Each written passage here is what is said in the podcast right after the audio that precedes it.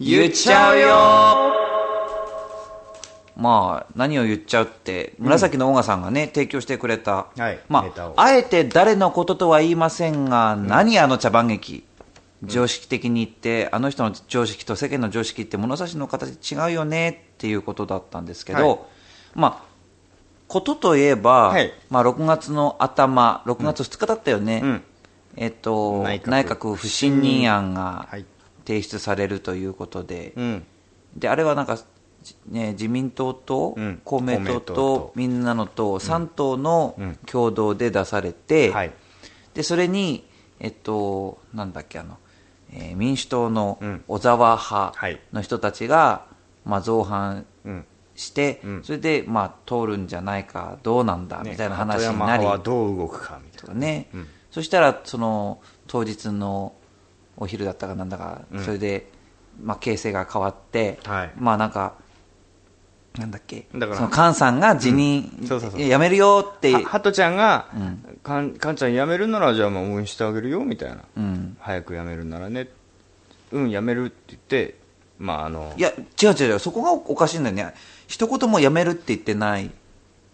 なんでど言葉でどういうやり取りがあったのか分かんないからね、その覚書とやらにはそういうことは書いてないんだよね。確かに、うん、で本人もその菅さんも会見っていうか、そのなんなんなん議員なんとかこう段階なんか,、はいはい。ななんかあったじゃん。代議士会かでなんかね、あれで辞めるなんて一言も言ってないのに、うん。なんかまず NHK うでん。速報が流れて、うん。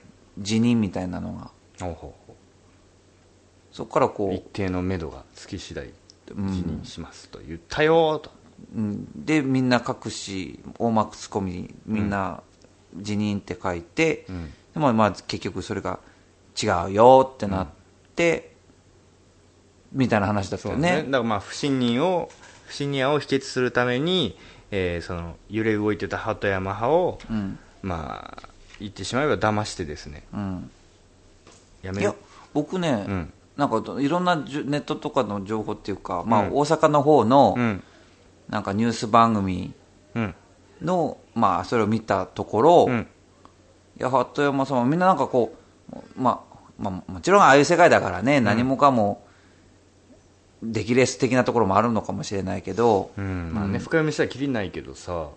ででもなんかそういう感じだって明らかに確かにねその NHK のカメラらしいんだけど、うん。うん。えーまあ菅さんがしゃべる、ん。そしたら辞任っていうテロップが流れた、うん。でその後、えっと鳩山さんが手を挙げてしゃべるんだけど、うん。手を挙げる前に、うん。NHK のカメラはその鳩山さんをクローズアップするの。うん。クロアクローズアップし終わったらなぜかそこで手を挙げて発言するっていうのがあって、段取りができちゃって段取りができてるっていう話。っうん。ていう、えでもそういうどうなの発言順とかは事前にある程度マスコミもにもも伝えるんじゃないの？なんか。うんだからちゃんとそれは、ね。そのなんかそういう悪いことっていうかなんとかっていうことではないのかもしれないけど、うんうんもう鳩山さんが手を挙げて喋りますよって話は出てて、うん。でもう多分ねマスコミは共有していったんじゃないかなって言われてるよね、まあそうそういうのもありますがだからどこまで本当に大賀さん言う通り、ん。あの人の物差しって何なんだと、どこまでが本当で何が嘘でその物差しはどっちを向いてるのかと。僕いいまいちその物差しっていうのあまあその大賀さんに、をなんかあれしてんじゃないんだけど、ん。物差しってなんかなんだろう？どういうことなんだろだから彼は一定の目処が彼の一定の目処がついたら辞任するっていうのと一般的な概念の一定の目処定義期間う、うん、とかなりズレがないですかと。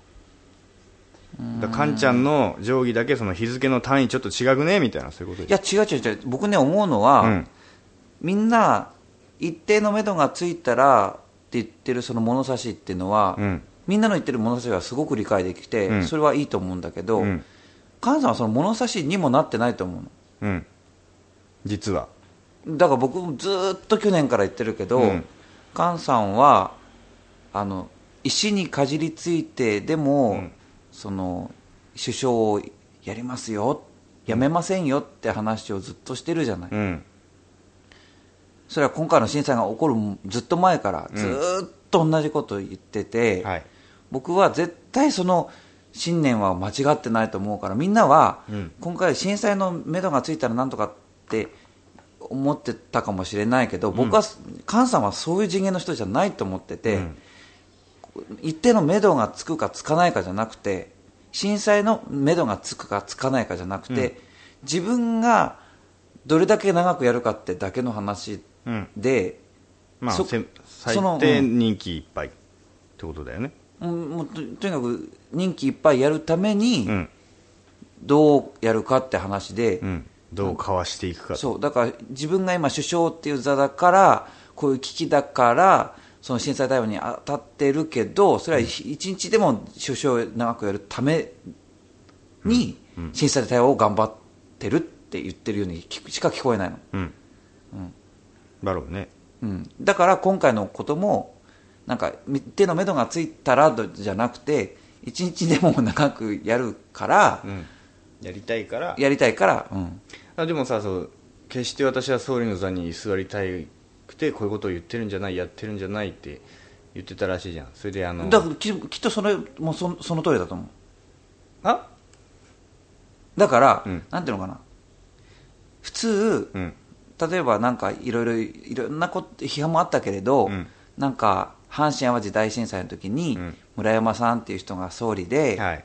で彼はそんその社会党の出身で、うん。その政治系そのなんていうの内内閣というかその、えー行政の長としてのその、えー経験っていうのが社会党はほとんどないわけだか、らね。うん、だからあのその震災が起こった時に自分にはそんなこうノウハウがないから、うん。対応するのは大変だからって言って、うん。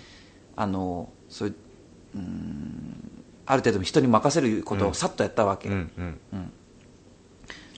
まあ国民のことを考える国のことを思う気持ちが多少ないだから自分があまりそれに向いてないと思ったら、まあ、権限は誰かに譲る権限というかなんか譲るよみたいな、うん。そういうことをしたけど菅さんは自分にはそういうなんか決断ができるしうん。なんていうのかな。なんかねそのみあの人市民活動家あなんでしょもともとうんね。そういうなんか、うん。巨大な敵に立ち向かっていく一人で戦うヒーロー像みたいなのがなんかポリシーとしてあるんだろうね。うん。だから自分はそういう能力があるし、うん。えーなんかないって言われてもきっと俺はとにかくやり通すっていうようなとこだから、うん。人に何かを譲るっていうことも全く考えてないんだと思う。だからななんつうのかな。その自分が今総理でいるがために、うん。総理という立場で行った数々の行いが、今日本という国にじ半端ないこの迷惑をかけているとか支障が生じているとか、えー復興が収まっているとか、うん。そういうのには気づかない。そう思ってない。うん気づいてても見ない。もっとね、ごめん、砕けた言い方したいんだけど、すっごいこ怖いからあれだけど、いやもっとね、自分のこととしして考えるよ。ええ。陽一郎のこととして今話するよ。うんうん。だから、陽一郎はうん。政治のことをよくわかんないからバカなわけよ。うん。ね？うん。バカの陽一郎がもし総理大臣になったとしたら、はい。自分がバカだと思ったら、うん。ね、これ絶対俺解決できないとうんうん。思えば人に譲るんですよ。うんだけどね。陽一郎が本当の本当のバカであるってこともわからないバカだったら、うん。居座り続けると思う。総理がいいから総理でいたいから。バカだから自分がバカかどうかもわからないバカなわけ。でもさバカならさなのにそれバカなら、うん。あんたやばいよやめなさいって人に言われてさ、うん。あややめた方がいいかなってやめないの？やめないの。だからそれがわからないからバカなんじゃんでもこんだけ散々言われても自分のバカさ加減がわわからないバカほどバカな。そう。だってでもさバカでもさあんだけ言われたらへこむよ？だって違う違う違う違う違う。彼は自分のことバカだって思ってないもん。うん。陽一郎はね、うん。陽一郎は自分のことはバカだって思わないバカだから、うん。何を言われたってバカだと思わないの。うん。だって僕はなじゃあ例えば自分がや、こうこういうことをしてこういうこう悪い問題が起こっちゃったっていうこともわからない。わからない、むしろ OK みたいな、うん、だって菅さんのプロフィール考えてみてよ。なんかその、そういう市民活動家、でえ彼は生まれ生まれたその時代とか背景、ねそのなんていうのああいうこうな闘争みたいな時代があって、でそういういろんな思想の人たちがいて、でなんていうのなんかそれは仲間を殺しちゃうようなぐらい激しい闘争をやった人たちじゃない、うん。そして市民活動家としてなんか社会のタブに挑戦みたいな感じでやって、そしてあれだけのなんかいろいろ解決したとかなんとかって言われてたり、まあ、スキャンダルもあったけれど、そして、えまあ、東大かなんか出てる人だよね確か菅さんね。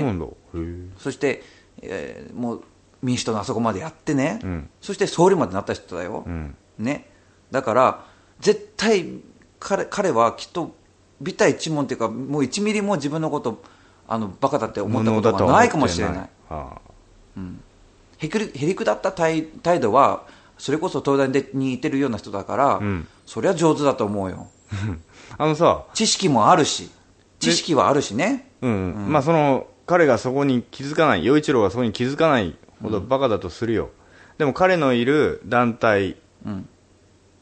にはその民主党ってこと？そうそう、うん。自分の長を決める義務もあるわけ義務というか権利というか、うん。でまあこれだけ、まあ、内外からうん。反批判が出てるでしょ？うん。で今度両院協議会だっけ、ん。民主党でやるんでしょ？うん。この時にもう一気にヒートアップするんじゃないかって話ですけど菅さんはそれにも耐えうるほどのタフなあ精神的なことは全然なのよ。だから、うん。そんなことはお構いなしだから、うん。本当にもうだからみんながあの手この手でやっても本当に、うん。もうどうしようもなくなったら変わるのかもしれないけど、うんうん。あのとにかく自自ら辞めるってことは絶対ないと思でもその段階じゃない？もう、うん、でほら例えば、うん。菅さんがその菅さんがっていうかに東日本大震災が起こったあの震災当日は、う、うん、えっとちょっとその前に前原さんが、はいはいはい。まあ、韓国系の在日の方から外国人20違法献金ってやつですね。25万円ほどもらったって言って、うん。外務大臣を辞めたじゃない、うん。でその震災が起こった当日は、えっと菅さんがはい。100万を超えるうん。献金をうん。またもらってたよっていうはい話で、になっていうん。て、どうするのみたいな。うん。になってたじゃん、ねえすごいタイミングで地震が起きたよね。そうそしてこういう流れになっててねえ。十何日にはもうそのへ問題になってたと言われているお金は返しちゃって。ああどさまぎでうん。まあだからなんかすごいこうすごい人だよねと思うよね、うん。でそうそんでその民主何が言いたかったら民主党の党の代表を決めるなんか大会があったじゃん。はい。それで去年の,、まあ、あの去年菅さんがそうなって総理大臣になったわけじゃん、うん。その民主党その時は民主党は与党なわけだから、うん。その与党の民主党の中で代表を決めるってことは結果総理大臣になる人を決めるってことじゃん。うん。民主党と社民党と公明党はうん。外国人がうん。そのその党首を決めるうん。そのなんていうの権利を持ってるのああとそこに関しては投票権があるってこと？賛成権というか。そう。あの民主党はねなんだっけ？その民主党の応援するやつとサポーターなんか2段階ぐらいね、うん。そういう応援するそういう、まあ、団体支援団体が。あ支援、まあ、そういう組織になってるんだよね、うんうん。でそこが投票をしてでもう議員とかその地方議員とかそういう人たちの票も集めてで党の代表を決めるんだけど、うんそこに外国人の人があの入れるんだよね。エントリーできるの。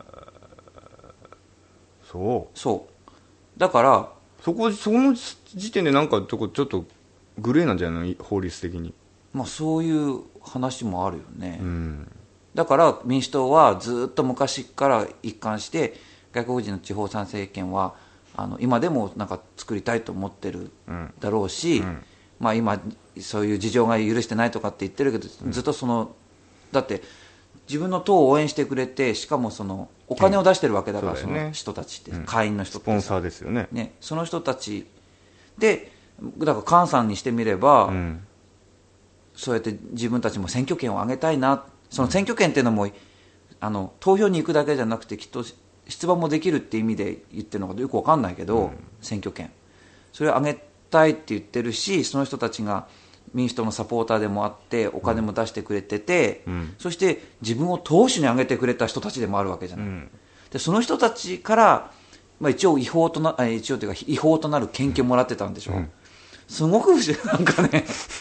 止まらない感じですけど、ちょっと話変えていい、ん。あのさ、この間、あの、この間の県議選、うん。浦安市の、うん。のさ、あの、まあ、県議見事当選した内田康さんって議員さんいるじゃない。うん。あの方がその選挙活動中に、あの、応援演説でさ、うん。自民党の麻生太郎さんがうん。来るっていううん。ことでさ、まあ、僕見に行けなかったんですけど、YouTube アップされてて、あ本当、うん。見たんですよ、うん。んでまあ麻生さん出てきてさまあ喋るんだけどあのすこういうこと言ってました、うん。あの浦安市はあの一番今回の震災で何が痛手だったか分かりますか？うん。その怪我人も出てない死者も出てない家が傾いた水止まったいろいろあるけど一番大きい痛手はあなた方の資産地価とかの価値が下がってしまったことですよと、うん。でこれをあの例えばこれから事業を始めようとか借金して何か新しいことをしようっていう時に担保となるその資産が下がってたら何もできない。ひいては浦安経済の停滞につながると。そこでしな国としてしなきゃいけないことっていうのは先行投資なんだって。うん。復復旧と復興っていうのは違うんだと。うん。復旧というのは今かつての姿を取り戻すこと。うん。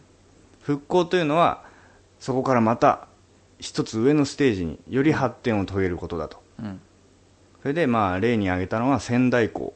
うん仙台の港も今すごい被害を受けて復旧作業が進んでるらしいんだけどあのもう国として先行投資してもうなんつうの港の水深を深くする、うん。かなりの大きな貨物船も来れるよって。今世界はものすごい大きな大型化してるらしいしじゃない？てねしてるらしいもんね。でかつての,、えーすあの日本の港の中心だった神戸がその規格に対応できなくなって、もう復旧はしてるのにかつての日本といえば神戸うん。ポートっていうのがなくなっちゃった、うん、なんか横浜もそうらしいね東京湾っていうか。あそうなんだ。みんなそのなかなかそのまあ新規格に。うん、その対応っていうかそれだけそれがメジャーになってるわけだからそれがいっぱい止まらなきゃいけないわけでしょ、うんうん。それに対応できてないらしいね、それそれだけ。だからせここで仙台港を、ん。いっそのことねせ国が先行投資でその新規格に対応させて、港を作りかれればいもうそこにみんな外国の船が集まるわけだから、そこで日本一の港になれるしその仙台市が初めて復興を遂げたと言えるんだと。でも早くそれやるなら早く決めてパッと動かなきゃダメだよね。でね、うん。まあ、そこでようちゃんもそう思ってるだろうけど、また話戻したいんですよ。え浦安はと？うん、そうです。ようちゃんがさっき熱くなってた話、民主党さん何やってんですかね？うん。こんな国のことを考えてね本当先読んでるよ。政治家ですよ、ああいう人こそ、ん。もういちいちもうもっともだと思うけどああいう気持ちを今国の与党が持ってるかな？まあどうなんでしょうねそれでねあそそこでもよくこういうこと言うの。その何々党の中でもこういう人がいる、うん。ね、何々党の中にもこんな人がいるって、うん。こんな人がいるっていうのはねだから一つの党なんだから、うん。まあ一応一つの価値観っていうものはっていうか何かあってね政策があってこう動いてるんだろうけど、うん。でも全体として実際どうなのかっていうことがすごく大事なことそうだでね。うん。だからじゃあ例えば今、ね、与党になってる民主党がこんなことを考えてる素晴らしい議員さんもいるって言われたって、うんうん。実際に今やってること考えてることもう国結果として出てきてること。国政に反映されてるもの、うん。それがねすごく大事じゃないかなと思う。すご何この落差。復旧すら復旧案すらままになってないじゃないですか。うん、でねこの間ねなんかある人が言ってたよ。いやこんな原発が問題になってるけれど、うん。それ作ったのは自民党の時代なんだって、うん言ってたねすごい何回言うとね自民党の時代なんだって言うんだけど、うん。でもその時代その自民党をうん。必ず投票させてた人がいて、こういうふうになってきてるから、自民党のせいで全てがこうなったんだっていうのは、いや、それはちゃんと投票してた人がいて、やってきてて、独裁国家じゃないからね、日本は。だから、その時のみんなの総意で時代を進めてきたので、だから、まあ、じゃあ、今どうなんですかって。そうだよ。だから、民主党だって原発なくす気ないらしいじゃないですか。うん、ね。うん、でねそう麻生さんも一つ言ってたんですよ。うん、みんなねさっきの衆院選でやったことを覚えてるか？うん、君たちはお仕置きだお気を据えるだって言って、うん。ハンドバッグを変えるような気持ちで、うん。簡単にあの党に投票しただろ？うん、その結果がこれなんだよ？うん、僕言っちゃっていいですか？うん。すいませんでした。これを聞かなきゃ今夜も眠れないドレミファチョアヘヨドッコン。はい、番組後半です。後半です。なんか、バチ君大丈夫？なんか、意気消沈してんじゃないの？なんか疲れてきたんじゃないの？自分で熱く語っといてすごい反省してるんだけど はい、ということで気分変えましょうかね。はいすいはいえーと、メッセージ紹介します。はーい紫のまた、大川さんでございますよ。大川さんどうもはい。えーすとえさあ、51回、52回を振り返ろうか、だって。うんうん。なんでしょうもう、振り返るらしい。はい。じゃあ、いいきますました。こら陽一郎 ベジマイト忘れんな あとね、落ち込むことはあるけど、イベントの選択くらいじゃ悩みはしても落ち込まないよ。うん先日のつぶやきは全然別の話。なるほど。なるほどね。まあ、ベジマイト忘れんなってことを言って、で、まず言えばね、うん。持ってきましたよ。ベジマイト。何それ得意げな顔は。いや、もう55回ですよあなた。もうまあそう。だまあでもほらいいろいろなことがあったから、ね。今日になっちゃったかな。はい。まあとにかくあのこの後のえー、あこの後じゃないか。このまま食べちゃう？でも。ベジマイトね。うん。ここに持ってきてございます。はい。陽一郎君やっと持ってきてくれました。そうですよ。まあまあベジマイト。これがベジマイト。うん。なんかなんていうの？ちょっとみこう。チョコ？チョコっぽいよね。チョコっぽいけどちょっと匂い嗅いでみようか。何これ？どれどれ？うわーなんかさこれさなんかもう嫌な予感しまくりじゃんこれ。なんか腐ってる？はなえまあ発酵系だよね。何を他社の製品に文句つけてるんですかいやいやいやまあこれがほらなんていうのイギリスの人たちを揶揄するときにも使われるっていうベジマイトの匂いですよ。うんだから腐ってないんですよこれ。でも発酵食品って感じだよねとりあえずは。そうですね。だよね。なんか熟成された感じがしますね。はい。でこれをなんだっけクラッカーとか、ええ。トーストとかにつけて食べるらしいんだよ。らしいですね。絵が描いてありますうん、えようちゃん言ってみて。え僕から？そうですよ。あなたがあなたがもらったもんだかそうかベジマイト賞だっけ僕。えらい賞もらったもんだね。いただきます。らはい。あーすごい。この匂いが近づいてくるんだよ鼻に。このかここの会社がスポンサーになってくれると思ってちょっとやってごらん。あそっか。じゃあいただきます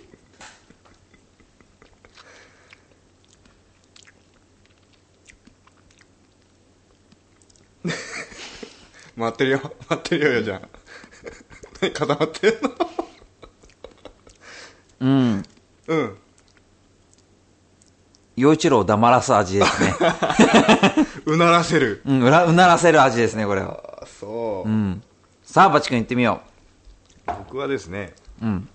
スポンサーさんの商品と思えばうん。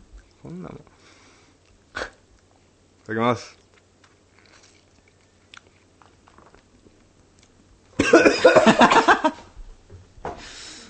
珍味これ。珍味かな。あわかった。珍味だと思えばいいんだこれ。これに何かをつけてこれあ何かにあバチ君のお得意の貝類にこれつけて食べたらど貝類が買いそうだもう。なんだこれは。うこれ美味とされてるのかねこれ。これがその英国ではメジャーなその塗り物なわけですか？らしいけどね。あこれはどういうすげえな腹の中ですげえ自己主張してるこいつ。珍味珍味。なんか、自分匂いと味、な、匂いに、抜けないの。いなくならないの。なんか、匂いと味が一致してるよね。期待通りの味ですね。はいここで一曲えー、ちょちょちょ、まだまだあるんだよ、まだあるんだよ。いいよもそして、こらバチ。なんだよはい。月一フラワリーの時のコメントはなんやねん。だからわし、メイドカフェは行ったことないっちゅうねんっていう。うそうでは一緒に行きましょうよ。う行こう行こ。うはい。というわけで、はい月一フラワリー楽しかったです。そして席を変わっていただいたりといろいろな方にお世話になりました。ありがとうございました。はいそれからリリスナーのみ皆さんへ。うん念のために言っておきますが、チュア .com の、えー杉村局長と、えー紫のオーガは別人ですよ。ちなみに局長は私と違ってイケメンで良い声ですよ。局長こんなもんで大丈夫ですか？ということです。そうだったのかはい。はいバチの曲聴いてください ホーム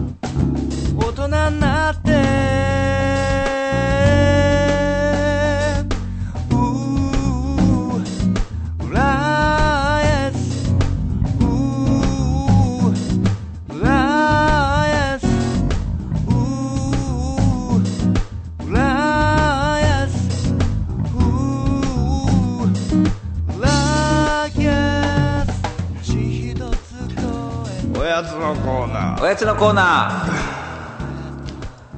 ー。もうダメだ。ー。引っ張ってる。引っ張られてる。口臭がえぐい。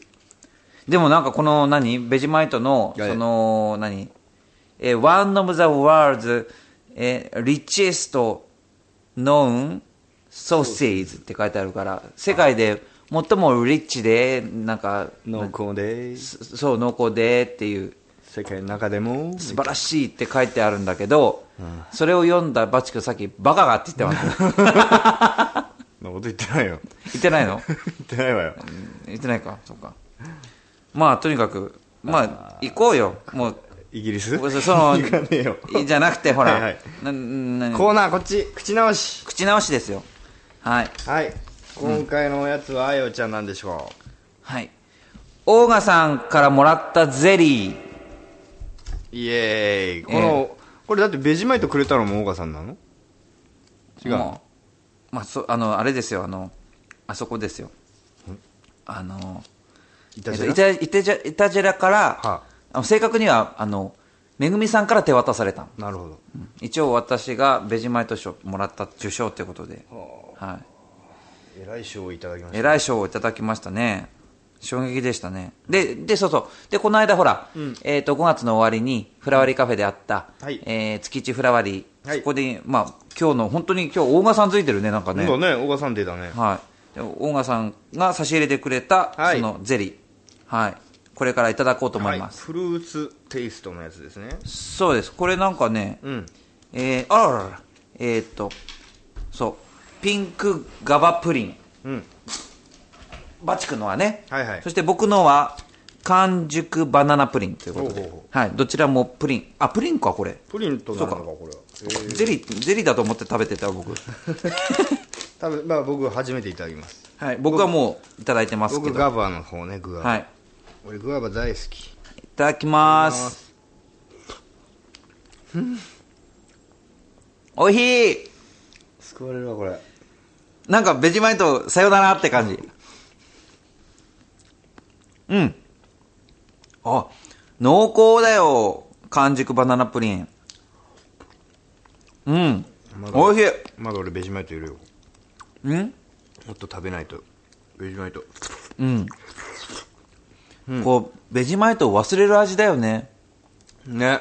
ガバはどグアバも濃厚。であのこうパッションフルーツらしいね。爽快感も伴い。少し果肉というかさううん。つぶつぶがあるよね。うんバチ君の声もなんか復活してきたよ。なんか声まで全部ダメになってたもんさっき。すごいねベジマイトって。うん。でもあれなんていうの？な日本でいうそのなんか納豆みたいな、ああ奥に。うん、なんかお国柄を象徴というか、うーん。うん、納豆の方が美味しいよね。納豆はめっちゃうまいよねでもプリン食べながら納豆うまいよね。すごい会話だよね。もうなんか麻痺してるよねいろんな感覚。美味しいございます。うん。はいこのおやつもえー、中和表。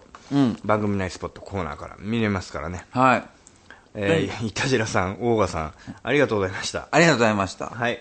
おやつのコーナーでした。チョアヘヨドットコム。It's you 陽一郎とバチのいつゆここからは浦安直のコーナーです、このコーナーは浦安のニュースイベントなど浦安のことなら何でも話すコーナーですがどんなに脱線するかは分かりません。はい。まあ、イベント、うん。ね、あの、バチ君の、はい。が頑張った、うん。声優会のあの、はいはい。ね、チャリティー即売会、うん。お魚のね、うん。まあ、そこにあの、さっき、えー千葉県議会議員の、ええはいえー内田悦さんが、はい。まあ、来られてたポップコーンを作ってたって話しましたけど、うんそう。で、僕ね、その時にポップコーン買ったの。で、買ってね、えっ、と、100円なのにうん、500円入れたんですよ。うおおまあ一応ね、寄付だしと思って派。だから、ポップコーン、なんか、こういっぱいにしてくれるかなと思ったら、ちょっと、そのなんだよ。ね、いいはいはいいっぱい持ってくれるかなと思ったら、はいって言って、ポロッとしかも、何粒か落ちた上に少なかった。その手渡した人はエチさんだったの？そうそうそうそうそう。粋だね。まあまあ、そんなエチさんですけど。はい。あの、バチ君家から、まあこのビースタのあるバチ君家からかなり近いところなんだよね。選挙事務所がね。そう。そうそうそう。まあ結構その時期は県議選の時期はにぎわってましたけど。うん、ほいでさエチさんたら6月5日にもちゃんと顔出して来てくれたじゃない。あ、そうだよね。あのゲストとしてお忙しい中そう、だから僕、まあ、出番前とかにもね、うん。あの、なんか、まあ、結構喋っちゃってもいいですよって言ったんだけど、結局ほとんど喋らずに、うん。別にあの政治賞しするししに来たわけじゃないからって言ってお、うん、なんかあの、みんなで頑張ろうぜみたいなことを一言言って、それで下がっちゃったの。おーえっちゃんいいね。う。うん。んはい。でさそのインタビュー終わって、あの楽屋に舞台裏にひ帰ってきたじゃない、うん。そしたらさあれ、まあ、僕ハルって言うじゃない、本名。あハルちゃんと洋一郎君って番組やってんの？みたいなうんうん話になりました、えあのウェブラジオなんですけどと。今度出してよと。うん。うん。いう話になりましたよね。そう。だからまあ、別に僕、まあこうね、政治家とかになってくると、うん。なんか、僕もバチ君もどこかの政党にね、はいはい。肩入れとか、どこかの誰かの議員に肩入れってうん。思われなきゃいいなとは思うんだけど、そうだね。うん。まあ、とにかくこの番組でもよく、まあ、時事ネタ扱ってるので、うんまあそうやってゲストにね、ね、ね現役のさそういうプロレスの政治に関わってる人が出てもらうっていうのもすごく番組にとっても、有うん、いいいいんじゃないかなほい。でさ別にこれで別に僕らが H さん支持者というわけでもないことを証明したいから今度ねもう一人の県議さんも来てもらったり できるのか、そんなこと。大変だぞ、コーディネート。H さんのコネでさ でもね、そうやってまたいろんなゲストもまたミュージシャンだけじゃなくてね、うんいろんな人を紹介しててもいいんじゃないかなって、うんそういうふうに考えてますので、はい。なんか大物ゲストのねブッキングができるかもわかんない。知れないと、はい。すごいことですはい。はいということで、えーじゃあ僕から、エツさんに お届けしようか、この曲をの？って言ったら気持ち悪いって言われそうだ。もっと泣いて笑って愛し合いたい。君をこんなに愛していることがちゃんと伝わっているのかな今握りしめている手から手へと愛が届きますように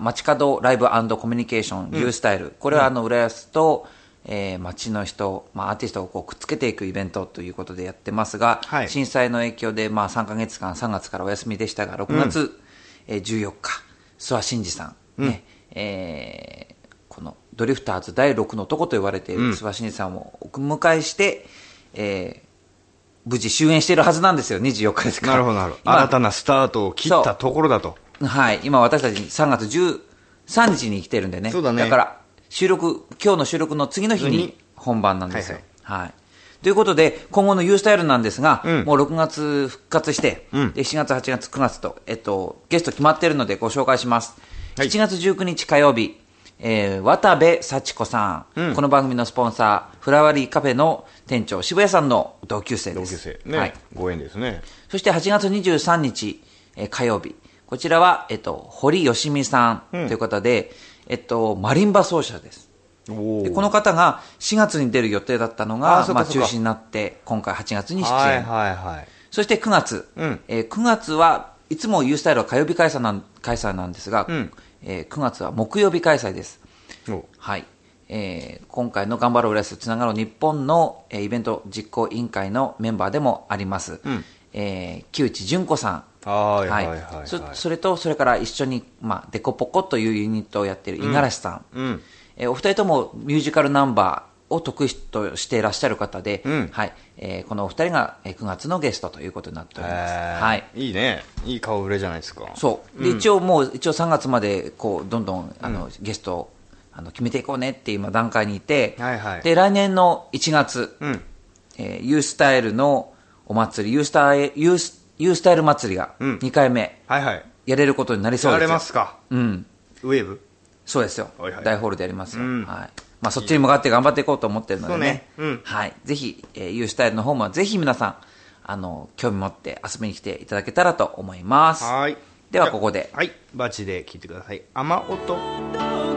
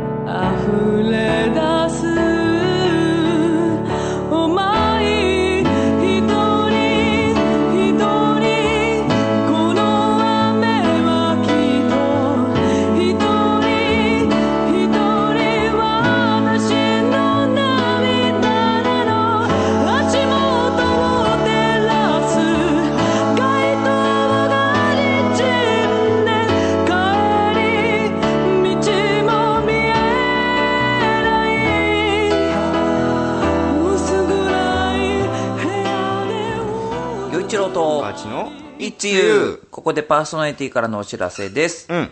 えー僕、陽一郎からは、えー7月1日金曜日に、新宿の高野屋というライブハウスで7時、夜の7時半から歌う予定です。うんはい。それから、えっ、と、バチ君と一緒に歌うんだけども、7月9日の、えー土曜日、はい、午後の3時から、えー浦安のフラワー通り商店会、こちらの、えー、つくあささんという、はい。そこの駐車場で、うん。えー僕たちの音楽仲間である、えー、石井こと石岡正隆君が企画している七夕ライブ、こちら入場無料、外でやってる、えーまあ、ライブなんですけど、ぜひ遊びに来てください。はーいバチ君からは、はい。えーまあその七夕ライブと、えー7月18日、えー音楽仲間ともちゃんのバースデーライブをお祝いさせていただきに行きます。はい。はい。詳しくはねえーっとうん。なんかね、予定として、ジャズバー池袋のアップルジャンプ、へーえー後ろのでやります。はい。はい、よろしくです。わかりました。は。はいいということで、えー僕もバチ君もミクシー、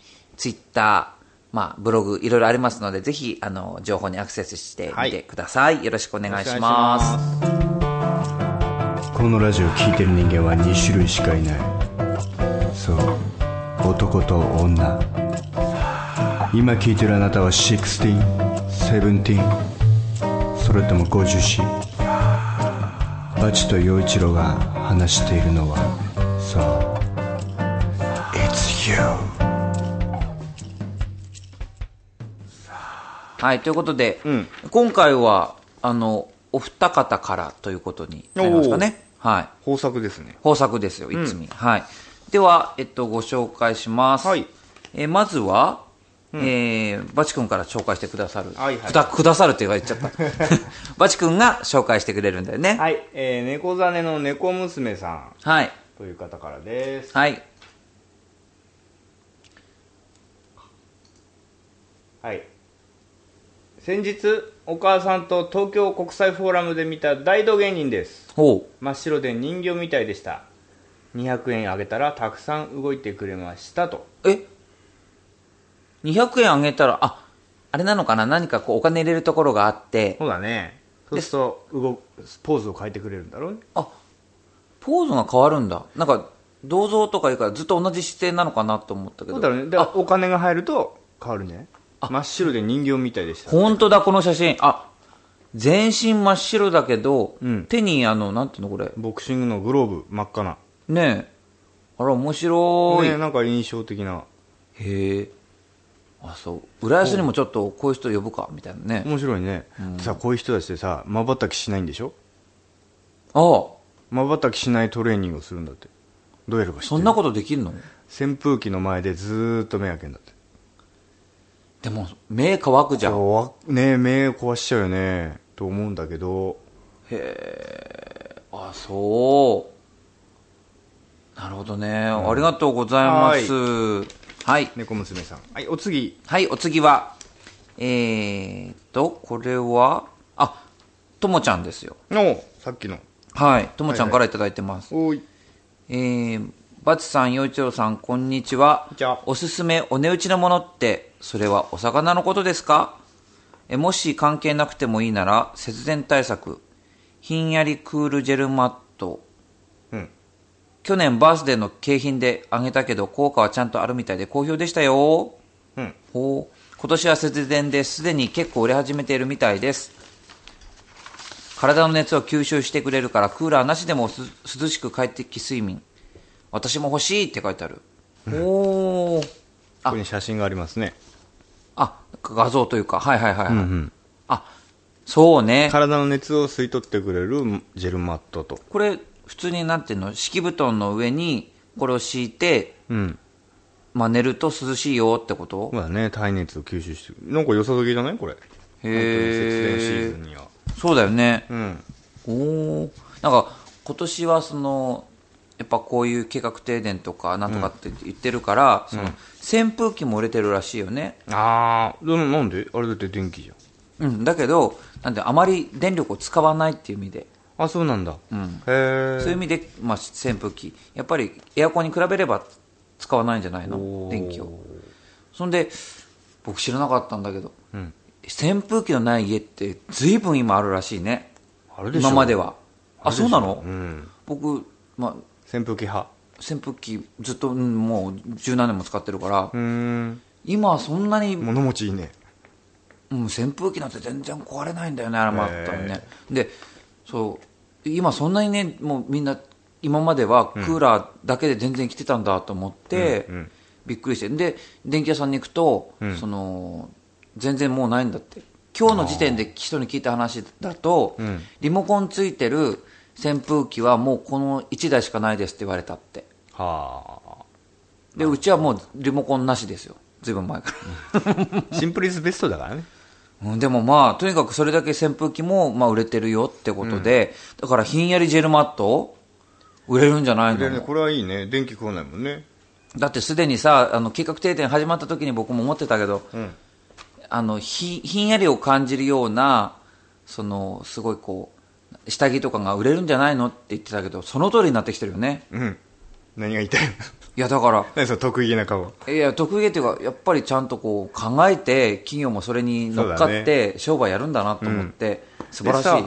今ってさこう集合住宅が多いじゃないですか、でその昔からある習慣として夏の暑い時には水打ちをするでしょ。うん。ろ道路に向かって水をまくと気化熱で涼しくなる、これをさマンションのおのののベランダでやったらすごく効果的なんじゃないかという気がするんですけど。あねなんかビルの壁面もそういうことができるこう、うん。ビルもできてきてるって言ってるもんね、道路だけじゃなくても海藻でもなん、ね、何重にも水が売ってるわけですから。